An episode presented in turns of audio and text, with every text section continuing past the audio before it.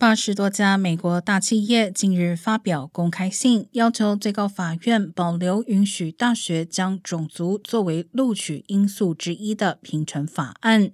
这些大企业包括美国运通、联合航空、美国航空、苹果、英特尔、拜耳、通用电气、微软、宝洁和星巴克等。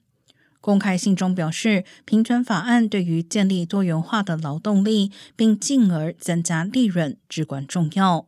最高法院已经定于今年秋季听取有关诉讼的口头辩论。提起诉讼的亚裔学生组织认为，高校在录取时考虑族裔的做法，不公平的歧视了亚裔学生。